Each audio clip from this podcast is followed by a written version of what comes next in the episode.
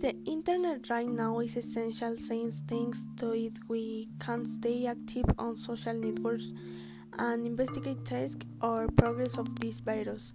Social networks became a very helpful tool because it facilitates communication with loved ones since the contingent purpose from visit uh, them and also keeping you informed about the activities that are assigned to use by teachers. In my opinion, I feel that they have never been as necessary as they are at the moment. That is making video calls, calls or the texting with friends makes you feel closer to them. This situation has my very desperate. I'm not used to being in my house for a long uh, time, but this contingent has forced me to be flexible and have to adapt to this new lifestyle.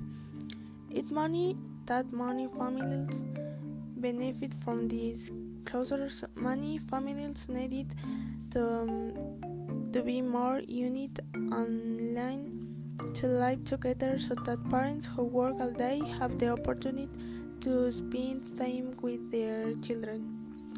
All these contingents affecting in many ways delayed learning for many students and made it difficult for teachers to evaluate how the economy and the work of thousands of people and caused used to change on their routine from one day to the next.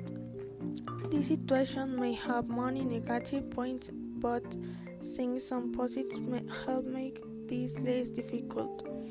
Mental health is another very important factor and at the same time difficult to manage since the virus has caused fear, despair, stress, anguish, among other emotions in all people and has caused attacks on medical personnel and authorities. I think that keeping use acknowledging is the key to knowing how to man- handle this with maturity.